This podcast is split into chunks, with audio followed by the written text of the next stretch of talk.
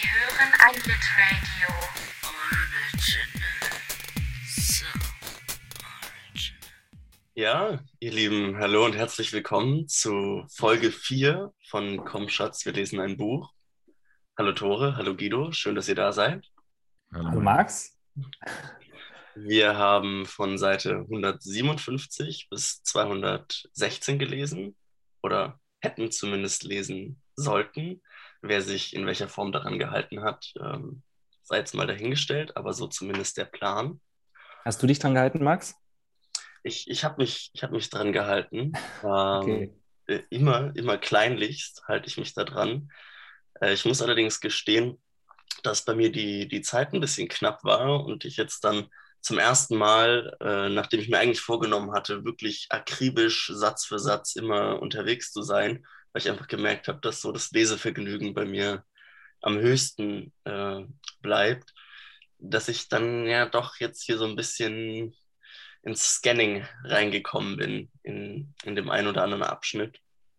Ging mir aber auch so bei diesem, bei, bei diesen letzten 50, 60 Seiten, dass ich das erste Mal so keinen Bock mehr hatte, auch zwischendurch. Ich habe ähm, äh, ein bisschen die Orientierung einfach verloren bei der Lektüre und ähm, bin dann einfach, einfach weitergelesen, bis ich ähm, eingeschlafen bin. Aber das, das Die vermisse ich, unendliche Geschichte. das vermisse ich aktuell tatsächlich ein bisschen. Ich muss da auch noch, auch noch von wegkommen, von diesem naja, Lesen für den Podcast und auf den, auf den Podcast hin und so ein bisschen mehr nach natürlicher Motivation gehen. Und ich habe mir dann auch schon teilweise das Lesen verboten, weil ich eigentlich Lust hatte, jetzt in dem Buch zu lesen, aber keinen Bock hatte, mir irgendwie Notizen und ge vernünftige Gedanken zu machen. Und ähm, ja, dann aber irgendwann anders Zeit und Energie hatte zu arbeiten, aber dann eigentlich nicht so Lust, im Buch zu versinken. Und das war nicht, noch nicht der ideale Modus. Aber ich habe ja noch Aber einige Wochen Zeit. dahingehend, dahingehend geht ja für, also für mich komplett dieses Konzept dieses Podcasts auf, dass wir eben sagen, komm, Schatz oder Leute oder alle, wir lesen ein Buch, weil wir müssen das jetzt lesen. Ähm, und dann habe ich immer auch mal wieder Freude. Aber ich glaube, hätte ich jetzt bei den letzten 50 Seiten nach meiner natürlichen Motivation gesucht, ich hätte sie, glaube ich, nicht gefunden. Eine Methode kann ja sein, dass du dir einen Schatz suchst, den du was vorliest und dann äh, kommt nochmal eine neue Motivation dazu. Ich habe ja schon erzählt, dass ich mir äh, einmal selbst auch vorgelesen habe. Das hat auch schon funktioniert, aber vielleicht, ja, suche ich mir wen, gehe mal auf den Kehrwiederwahl und frage, entschuldigen Sie, kennen Sie David Foster Wallace? Darf ich ein bisschen Aber ich habe geahnt, dass du, dass du eigentlich deinen Schatz in deinem Spiegel findest. Ja. da sind wir schon beim Thema Videotelefonie. Ja. Technik, Max, Technik. Ja, äh, ja, Technik, Technik. Ich wollte aber noch kurz was zum Vorlesen sagen, weil ich das ein ganz interessantes Thema finde. Meine Eltern machen nämlich auch mit. Shoutout an der Stelle. Ähm, Oh. Und die lesen sich das Buch gegenseitig vor, abwechselnd. Und äh, haben auch erzählt, wie, wie viel Arbeit das ist. Und es hat sich aber bei mir dann auch so ein bisschen der Wunsch entwickelt, auch das, das Buch jemandem, jemandem vorzulesen, weil man irgendwie mit einer ganz anderen Aufmerksamkeit dabei ist und halt gezwungen Mhm. jedes Wort auch auszuartikulieren und nicht so, ah, kompliziertes Wort, mhm, muss ich jetzt nicht weiter verstehen und man, man springt so ein bisschen rüber und das geht dann halt nicht mehr. Man würde hinterher wahrscheinlich so viele chemische Verbindungen tatsächlich kennen, statt immer nur, man sieht immer nur XY irgendwo, THXY und dann, ah ja, okay, gut, ist, ist, ist okay, ist chemisch. Vielleicht müssen wir noch einen Begleitpodcast machen, in dem wir dann äh, die, die Abschnitte vorlesen, die wir besprechen. Aber Wir fragen mal im Hauptcampus das ist nach, ob uns, da, ob uns da Fachleute helfen können aus der Chemieabteilung und so. Technik, ja. Jetzt hast du es schon angeschnitten, jetzt muss ich mir keine Killer-Überleitung mehr überlegen. ist auch schön. Wir erleben in diesem Buch immer wieder etwas, was man, ich weiß nicht, ich habe mir Wörter dazu aufgeschrieben, Wörter, die in meinem Kopf aufploppen, wenn ich darüber nachdenke, die ich aber in Ermangelung eines tatsächlichen medientheoretischen Verständnisses oder so nicht, nicht irgendwie falsifizieren, geschweige denn vernünftig einordnen kann. Und habe jetzt mir zum Beispiel Technifizierung aufgeschrieben und Sachen wie anachronistischer Futurismus. Vielleicht, um das mal irgendwie an, an Beispielen festzumachen, wir haben einmal ganz große Rolle wird vom Teleputer eingenommen, kurz vom, vom TP. Ein, ein Gerät, das eines realistischen Pendants entbehrt, das nicht vollständig für uns einordnbar ist, das irgendwo zwischen Videorekorder und äh, Smart TV hängt und irgendwie beides so miteinander vereint. Wir haben Sessel, aus denen Decken automatisch ausfahren. Wir haben eben nicht nur diese medienspezifischen futuristischen Techniken, wir haben, es geht viel um Müllentsorgung, wir haben Entsorgungsvehikel, die am, am Himmel schweben und irgendwelche Müllcontainer, die mit Katapulten über Grenzen geschossen werden, etc. etc. Und ich finde, da fallen einige interessante Dinge auf, die irgendwie Fragen aufwerfen. Und für mich war immer die, die erste Frage, die, die damit entstanden ist, in welcher Zeit spielt das hier? Es sind durch die, durch die Jahre der, der Sponsorenzeit entzieht es sich ja auch äh, einer, einer genauen Zeiteinordnung. Und wir haben hier diese, diese futuristischen Dinge, diese neuen, diese neuen Techniken. Und uns wird so ein bisschen vorgegaukelt, dass eine, eine Zukunft erzählt wird. Wir finden aber außer diesen Techniken eigentlich keine Marker für diese Zukunft, wie weit entfernt sie liegt, wann, wann sie spielen soll. Oder vielleicht finden wir sie auch. Und meine erste Frage an euch, ist das eine wichtige Frage? Wie, wie, wie, wie stellt ihr euch die, Welt, die Welt vor, die äh, ihr da beschrieben bekommt? Wie futuristisch ist sie? Sieht sie aus wie heute, nur es gibt diese einzelnen Dinge, die so ganz anders sind? Ist es eigentlich die Welt der 80er Jahre mit einzelnen Elementen, die, keine Ahnung, 2025 sind? Welcher Film läuft in eurem Kopf, wenn, wenn ihr diese Sachen hört? Wie sehen diese Sachen aus? Oder vielleicht, um noch präziser zu fragen, was ich mit diesem Wort anachronistischer Futurismus meine, weil für mich sehen all diese Sachen, die so futuristisch beschrieben werden, in meinem Kopf sehen sie relativ alt aus. Und es gibt so ein paar Sachen, zum Beispiel der Teleputer, dieses futuristische Gerät, das alles Mögliche kann, das, das so viel vorwegnimmt von heutiger Technik. Es muss aber erst warm laufen. Oder diese, diese Müllentsorgungskatapulte. So, so, das ist sowas, sowas martialisch-mittelalterliches, irgendwie mit einem Katapult Müll irgendwo, irgendwo hinzuballern. Ja, und das macht so eine komische Diskrepanz auf, finde ich. Und diese Teleputer in, in meinem Kopf trotz all dieser tollen Sachen, die sie können, sind sie so richtig staubig und eingegraut, so wie, wie der alte Videorekorder meiner, meiner Eltern.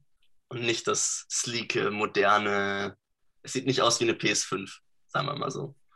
Ja, mit Sicherheit ist das eine technifizierte Welt, die noch weit entfernt ist von den was minimalistischen ähm, Gestaltung, wie man sie mit, mit beispielsweise mit Apple-Produkten seit den 90er Jahren vielleicht irgendwie verbindet. Ähm, wir kommen die Sachen immer sehr anachronistisch eigentlich vor. Ähm, so wie das ja eigentlich auch eine Tradition hat in ähm, utopisch-futuristischem Schreiben, äh, spätestens seit dem 19. Jahrhundert. Äh, also Jules Verne oder ähm, auch, auch äh, im, im 20. Jahrhundert gibt es ja dann solche Sachen, wo dann ähm, ja gar nicht so weit in die Zukunft projizierte äh, Erfindungen ähm, erwähnt werden, die, wenn man genau hinguckt, eigentlich so nur ein kleines Stück in die Zukunft gerichtete Weiterentwicklung, aber trotzdem merkwürdig behäbige Apparaturen eigentlich darstellen. Also mir, mir kommt äh, diese Welt, die, die ähm, Wallace da aufschreibt, eben sehr anachronistisch äh, vor. Ähm, also ein bisschen so wie, was ich, wenn man ähm, eine Erzählung oder einen Film, der in der Vergangenheit spielt, äh, hat und da äh, tauchen dann auf einmal Sachen auf, die es vielleicht in der Zeit noch nicht gegeben hat. So ähnlich funktioniert das umgekehrt bei Wallace.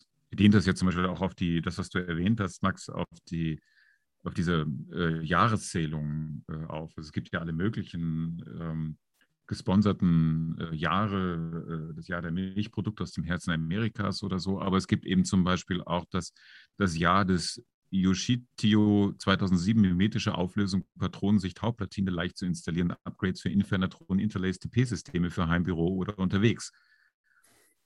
Und äh, spätestens da, bei dieser Zeitzählung, äh, höre ich eigentlich auf, mir irgendwas vorzustellen.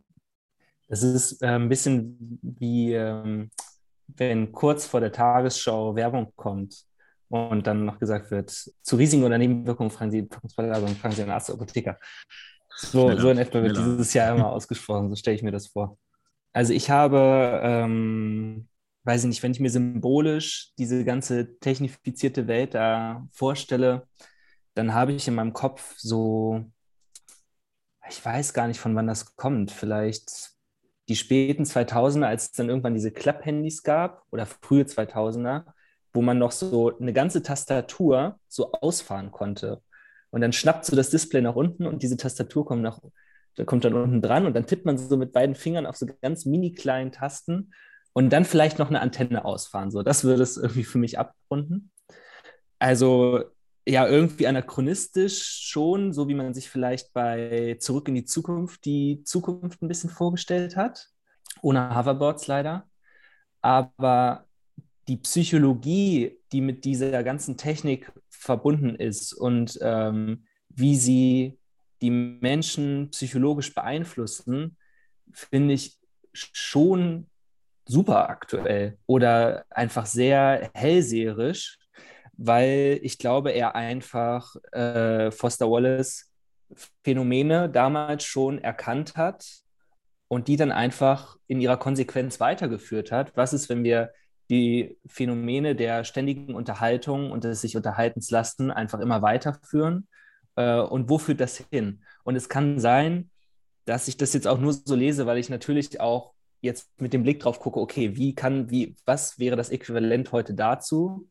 aber irgendwie stößt es schon sehr, sehr auf, wenn man ab Seite 208 ähm, die Begründung liest, warum die Videotelefonie nicht mehr funktioniert. Und da kommen sofort, ah, Zoom, ah, Filter bei Instagram, die übers Gesicht gelegt werden, ah, ähm, die, die Vorstellung von falscher, äh, von, von, von vorgetäuschter Nähe. Beide sind einander total nah, aber sie sind eigentlich irgendwie doch nicht nah. Und das, finde ich, ist schon krass, um es, um es äh, eloquent abzurunden. Bisschen, bisschen beängstigend auch, ne? Mhm. Und was, was, was, ich, was mich dann auch in, in diesem Moment so, so überraschend trifft, dass es, also wie, wie präzise es an dieser Stelle funktioniert, während es an anderer Stelle die Vorhersagen in Anführungszeichen äh, komplett ins Leere laufen. Also kein, kein äh, Teleput hat irgendwie einen Aufnahmeschacht, und das ist irgendwie jetzt State of the Art, dass er halt ganz viele Disketten hintereinander spielen kann. Nein, du hast halt Netflix offen am Laptop mit Autoplay. So ist es. Das, was technisch passiert, ist irgendwie was ganz anderes, wie es aussieht.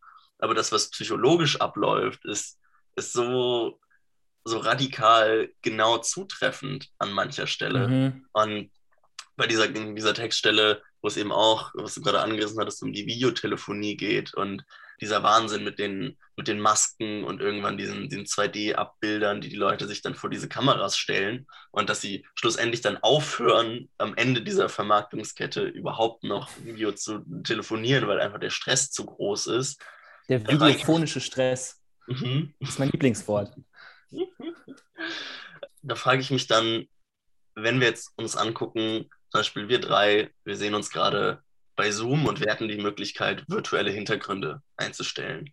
Wir könnten uns, un, uns präsentieren anderweitig und aktuell ist es ja noch so, dass der Fake vermutlich erkannt werden würde. Man hat immer diese kleineren Bildstörungen drin etc. Und daher bleibt es eher noch eine Spielerei, ein Witz oder halt eine, eine sehr bewusste Verschleierung. So nach dem Motto, ich bin im Privaten und habe ein Business-Telefonat und deswegen muss jetzt nicht jeder mein unaufgeräumtes Zimmer sehen, etc.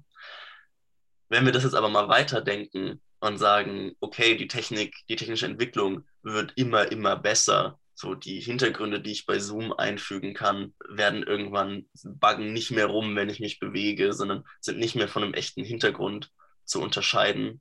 Und das gleiche funktioniert auch zum Beispiel für Gesichter und Masken etc.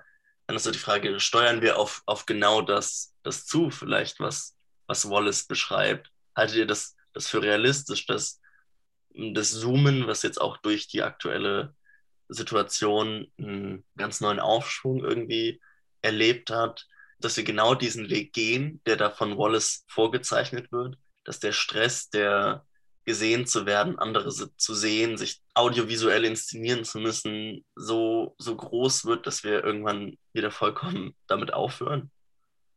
Ich weiß nicht, ich finde diese, diese Interpretation oder diese Frage, die ja eigentlich darauf zielt, dass es hier eigentlich um so eine dystopische Perspektive geht, nicht sonderlich ähm, befruchtend.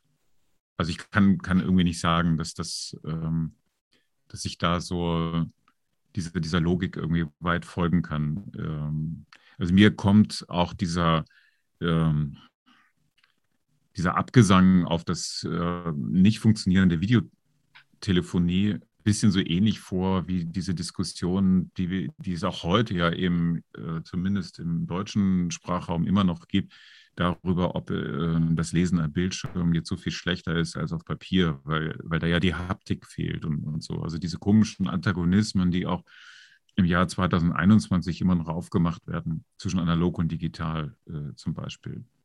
Ähm, ich glaube, dass, dass solche äh, dystopischen Perspektiven mehr eigentlich von Ängsten erzählen, als dass sie irgendwie reale Technologien wirklich abbilden. Also das, was du äh, ansprichst, Max, also zum Beispiel Deepfake äh, in, in Zoom irgendwie integrieren zu können, ähm, dass wir uns jetzt nicht nur unsere Gesichter in irgendwelche anderen Umgebungen, sondern zum Beispiel auch unsere Gesichter mit anderen Gesichtern austauschen könnten, ohne dass das jemand, der vielleicht ähm, über spezielle Videoanalyse-Tools verfügt, äh, nicht merkt.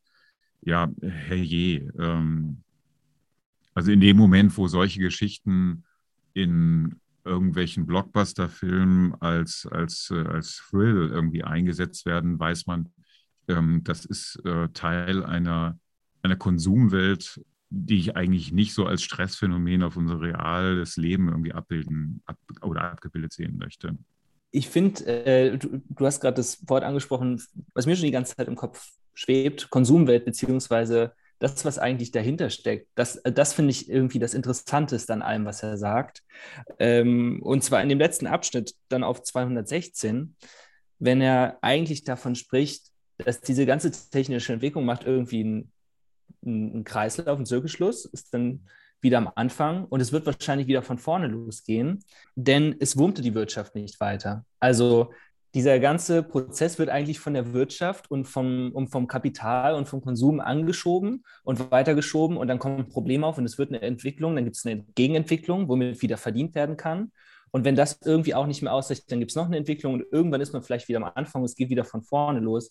Also die Marktkraft, die eigentlich dahinter steckt und das, was dann genau technisch passiert, ist gar nicht so relevant. Und äquivalent, was ich vielleicht dazu, was mir gerade in den Kopf kommt, ist, wenn er weiter oben schreibt, dass dann irgendwann das nicht mehr gemacht wurde, als Statussymbol der Eitelkeitsverweigerung. Und die, die weiter Videotelefonie benutzen, sind dann irgendwann die Uncoolen. Also Leute, die das unironisch machen.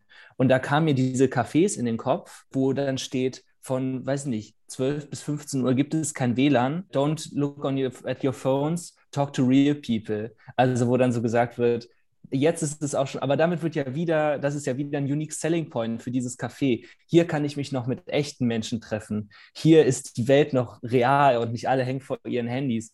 Und dann gibt es aber irgendwie ein Chai Latte für 4,90 Euro, der dir dann verkauft wird, weil du so ein echtes Erlebnis in diesem Café hast. Also, das hat das irgendwie, weiß ich nicht, ob das jetzt so perfekt passt, aber irgendwie sehe ich das da schon drin. Und das fand ich so mega spannend.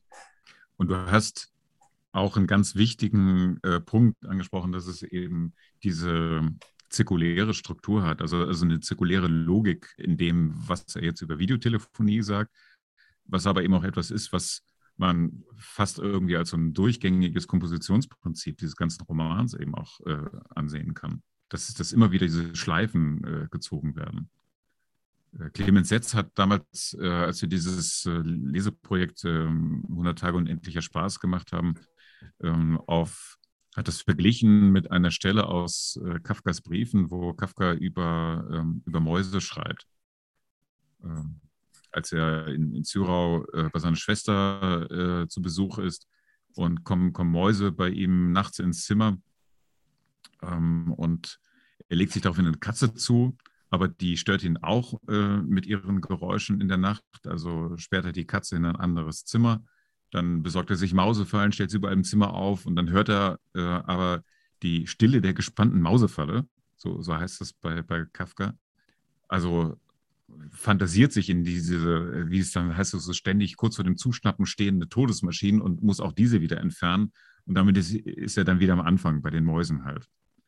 Ähm, er hat sich also selbst eigentlich, so, so schreibt Clemens jetzt, äh, dann Schachmatt gesetzt und es scheint so, als wäre eine Lösung von Anfang an außer Diskussion gewesen. Das ist nämlich genau, genau der Punkt. Also die Lösung gibt es halt nicht, sondern ähm, es gibt diese, äh, diese Logiken, es gibt diese Konsummechanismen. Was ich ja so, so krass daran finde, an diesem, diesem Kreislauf, den ihr auch beschrieben habt und den, den Wallace da irgendwie beschreibt und wir sagen, okay, da, da sind irgendwie wirtschaftliche Marktmechanismen am, am Start, die, denen es einfach egal ist, wie die Leute darauf reagieren, die einfach immer wieder diese Produkte rausbringen und die Leute werden immer wieder mit diesen Trends gehen, immer wieder mit dieser Mode gehen. Und das Perverse ist doch, dass überhaupt kein Lerneffekt stattfindet. Offensichtlich werden tief veranlagte Ängste getriggert, die nicht unbedingt was mit dieser Technologie zu tun haben, aber die durch diese Technologie nur noch verstärkt werden. Und es wird den Leuten nicht, nicht klar. Also sie, sie lernen keinen kein Umgang damit, sie reifen auch nicht an diesen Ängsten und lernen die Technologie sinnvoll zu nutzen, sondern die Technologie liefert nur immer weitere Symptombekämpfung, anstatt sich irgendwie mit der, mit der Wurzel der Probleme auseinanderzusetzen.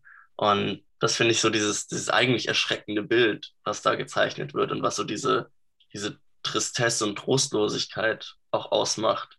Und oder was diese ganze technologische Entwicklung so diesen, diesen dystopischen Beigeschmack gibt. Und es funktioniert ja auf beiden Seiten. Also selbst die Leute, die sich darüber bewusst sind, sind, sind ja trotzdem Teil des Ganzen. Aber es ist ja auch geil. Die Technologie ist ja auch großartig. Also es ist ja auch trotzdem super.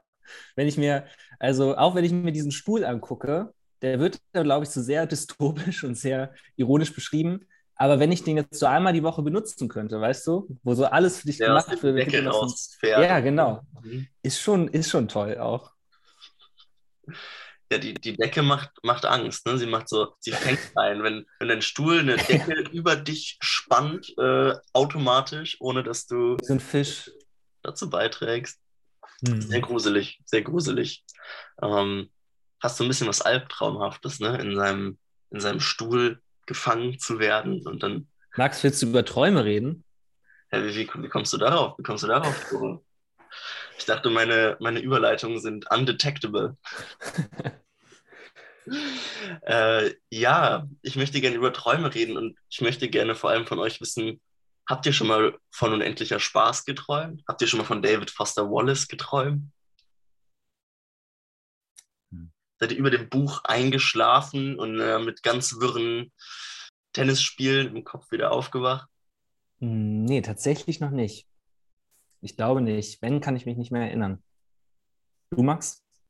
Ich auch noch nicht, aber ich habe ein bisschen Angst davor, muss ich ganz Mhm. ehrlich sagen, weil ich glaube, wenn ich anfange von diesem Buch zu träumen und, und anfange im, im Schlaf irgendwie die, die Vielfalt an Themen und Figuren und so irgendwie verarbeiten zu müssen, ich glaube, dann äh, kriege ich irgendwie einen Knacks. Ich glaube, das, das, das ist nicht gut für mich.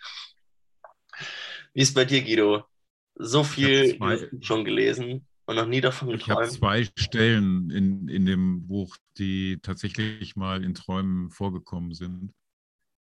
Die eine haben wir schon gelesen, ziemlich am Anfang, diese Episode ähm, aus Herls Kindheit, äh, wo er in dem äh, Schlafanzug äh, da im, im Karree ringt und dann Mhm. Schimmel äh, isst und das seiner Mutter hinhält.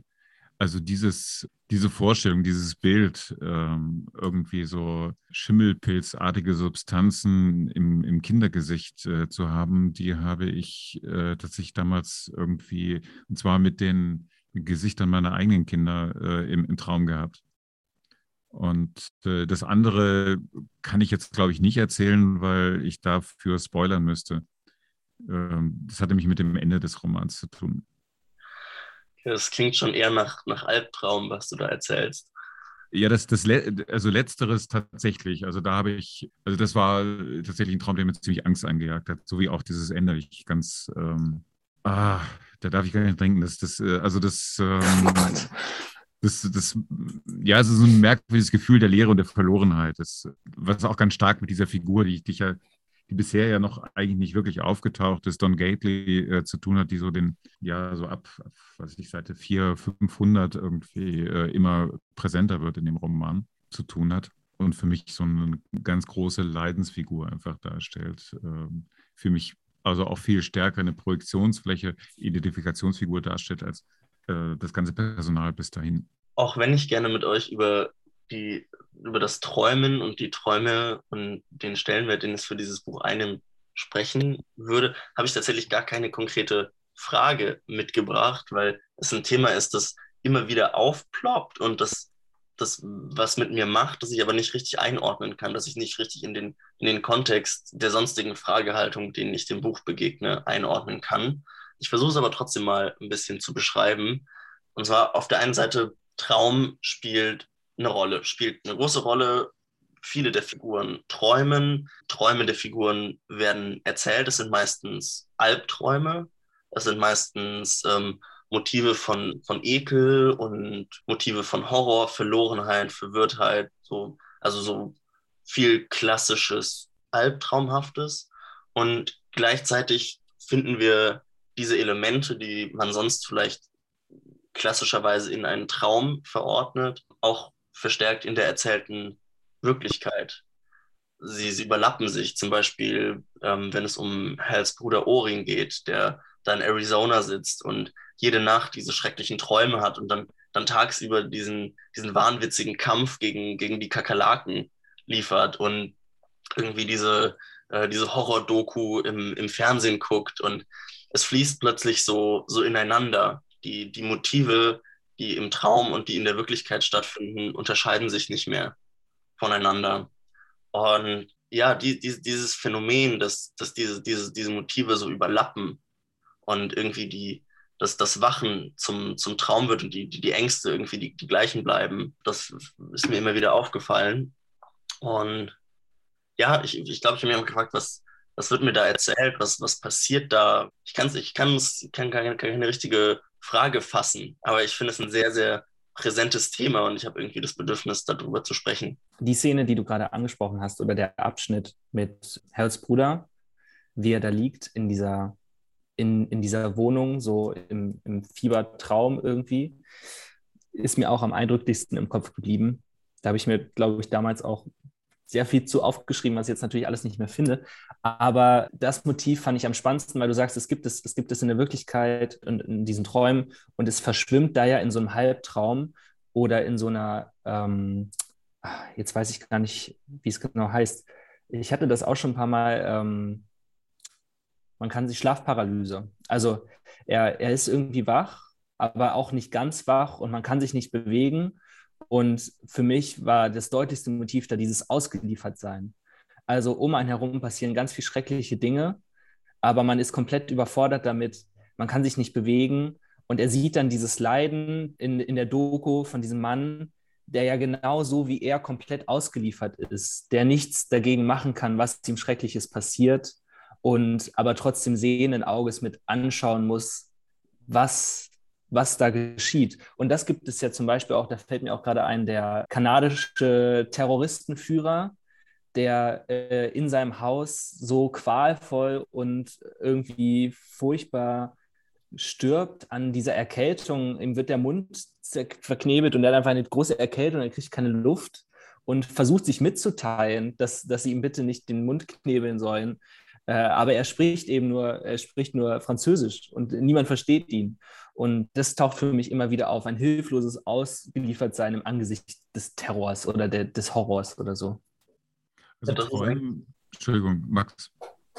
Nee, ich, ich wollte dir nur, nur beipflichten, Tor, dass das eigentlich ziemlich schön auf den, auf den Punkt gebracht hast, dass das so das verbindende Element ist, was sehr viel irgendwie wieder auftaucht und was, glaube ich, auch einfach ein sehr, sehr klassisches Albtraum-Element ist, oder? Also das einfach ausgeliefert zu sein und nicht, nicht weg zu können. Also Träume haben in diesem Buch eine bedeutende Rolle. Sie haben nur um das nochmal kurz aufzugreifen, was du eingangs jetzt eben gefragt hast, äh, Max, eigentlich fast gar nicht diese Funktion, dass sie uns Lesende irgendwie induzieren, selber zu träumen, sondern sie haben eine Funktion in, in dieser Geschichte. Es werden Sachen geträumt, die äh, Figuren eigentlich gar nicht träumen können, weil sie gar nichts mit, ihrem, mit ihrer Erlebniswelt äh, zu tun haben. Ziemlich zum Ende zum Beispiel träumt Don Gately ähm, einen Film, den James Incandenza gemacht hat. Also einen Film, den er nie gesehen hat. Zum Beispiel. Ne? Äh, Träume werden auch in dem, in dem Buch als Schatten bezeichnet. Also Schatten ist zum Beispiel ähm, ein, eine, auch eine Beschreibung, die mit dem äh, Tennisspielen ähm, in diesem Roman ganz, ganz viel äh, zu tun hat. Also zum Beispiel ähm, wird äh, so ein anderer ähm, Mitspieler von Helen Cadenza, Ortus Stice, der hat so, so den, den Beinamen der Schatten äh, etwa.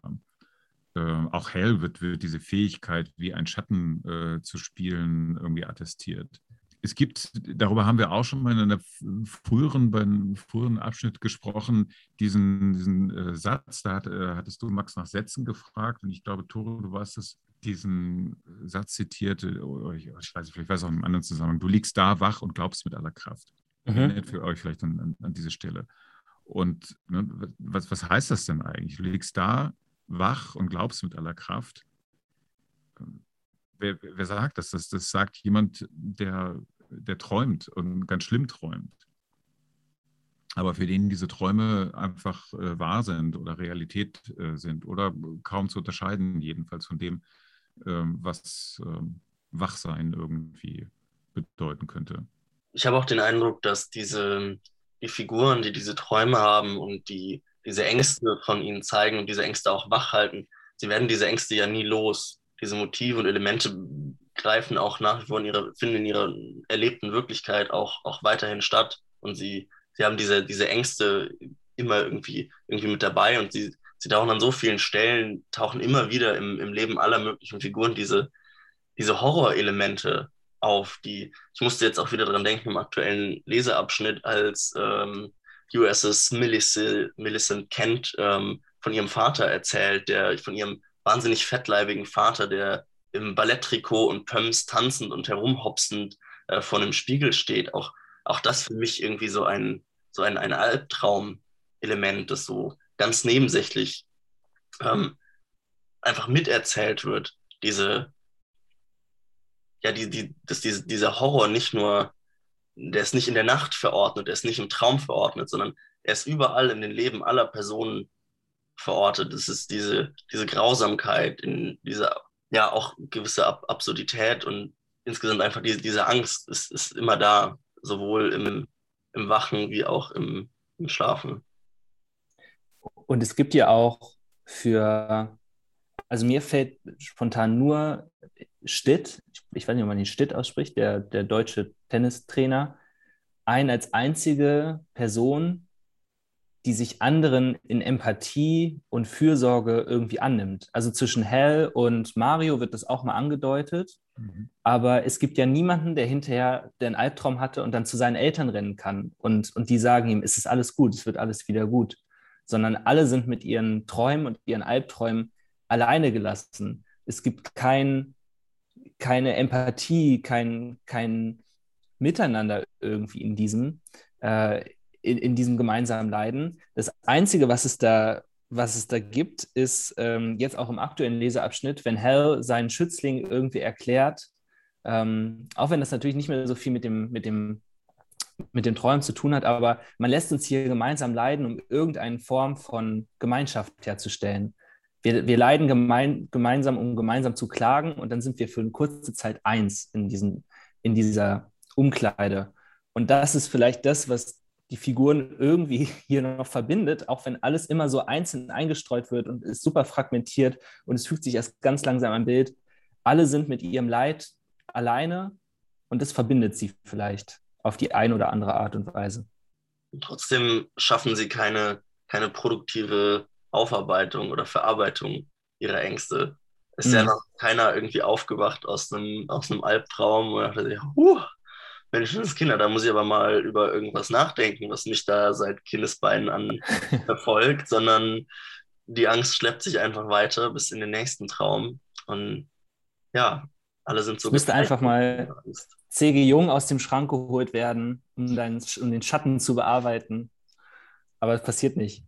Hell ruft ähm, ja nicht nur einmal Mario an oder, oder spricht mit ihm in der Nacht, äh, wenn er aus dem Albtraum aufwacht, mit, mit seinem älteren Bruder Mario. Stimmt. Auch über das, was, was er äh, geträumt hat. Und irgendwann sagt Mario mal äh, zu ihm, ähm, wenn du auf dem Rücken liegst, hast du keinen Schatten.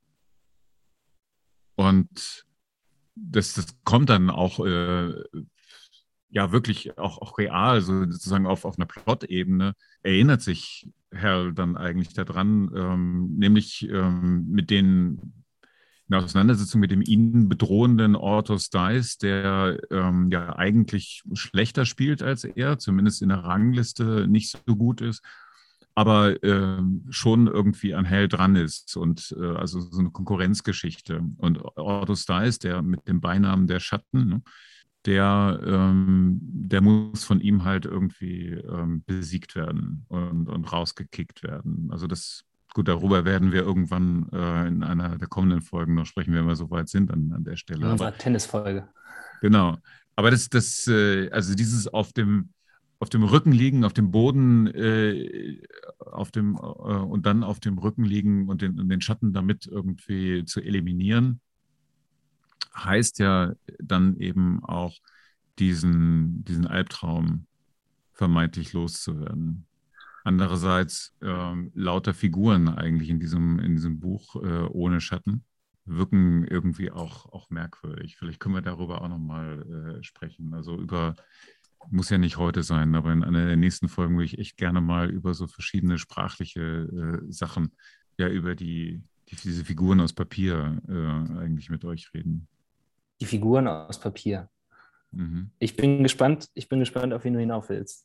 Eine Sache muss man noch ganz kurz äh, sagen, dieser Abschnitt mit den, also es passt heute jetzt nicht in unser Thema, aber es war eben unser Leseabschnitt zu heute, dieser Abschnitt mit den Drogenabhängigen, den dreien, aus Perspektive eines, eines äh, Abhängigen.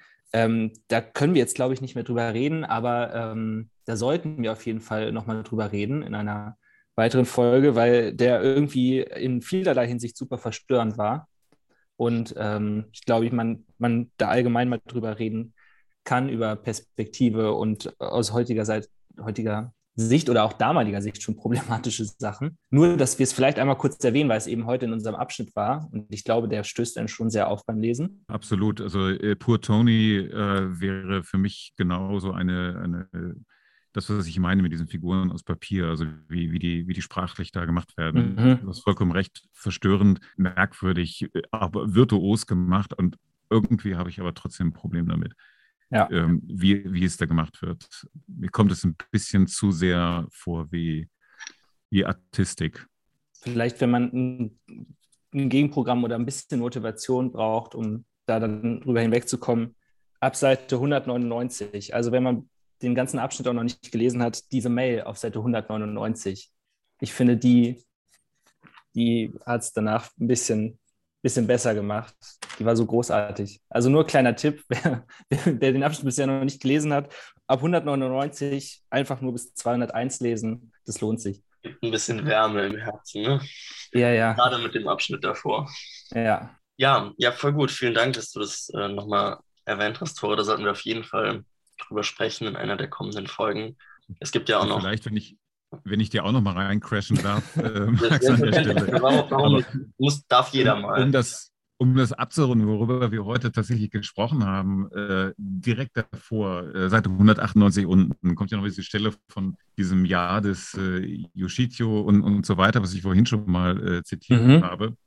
Ähm, aber da ist ja eben tatsächlich auch nicht nur das Jahr erwähnt, sondern es ist von dem namenlosen Gründer die, die Rede, der ähm, also dieses, äh, der im Jahr des äh, Yuichitio 2007 mimetische Auflösung, Patronensicht, Hauptplatine leicht zu installieren, Upgrades für Infernatron, Interlace TP-Systeme für Heimbüro und unterwegs, mit 68 Jahren an einem hämorrhagischen Hirninfarkt starb, ähm, blieb sein Tod außerhalb von Bostons AA-Gemeinschaft unbeachtet. Also Technologie ähm, und, und fahle ähm, Dystopie, ähm, die, die Drogengeschichte, die anonymen Alkoholiker, ähm, die fließen unmittelbar zusammen. So, danke dir, Guido, für, für die abrundenden Worte. Dann mach es jetzt kurz. Im, Im, dritten Versuch mache ich es jetzt einfach kurz. Sag vielen Dank, dass ihr zugehört habt. Äh, wir hoffen, dass ihr, wenn ihr bisher noch nicht schlecht geträumt habt von unendlicher Spaß, es auch weiterhin nicht tun werdet. Und äh, ja, Guido, Tore, vielen Dank, dass ihr hier wart. Wir lesen bis Seite 261 und hören uns nächsten Freitag wieder. Und ich sage Tschüss und bis zum nächsten Mal. Tschüss, danke Max. Tschüss, Max. Das war ein Litradio Original.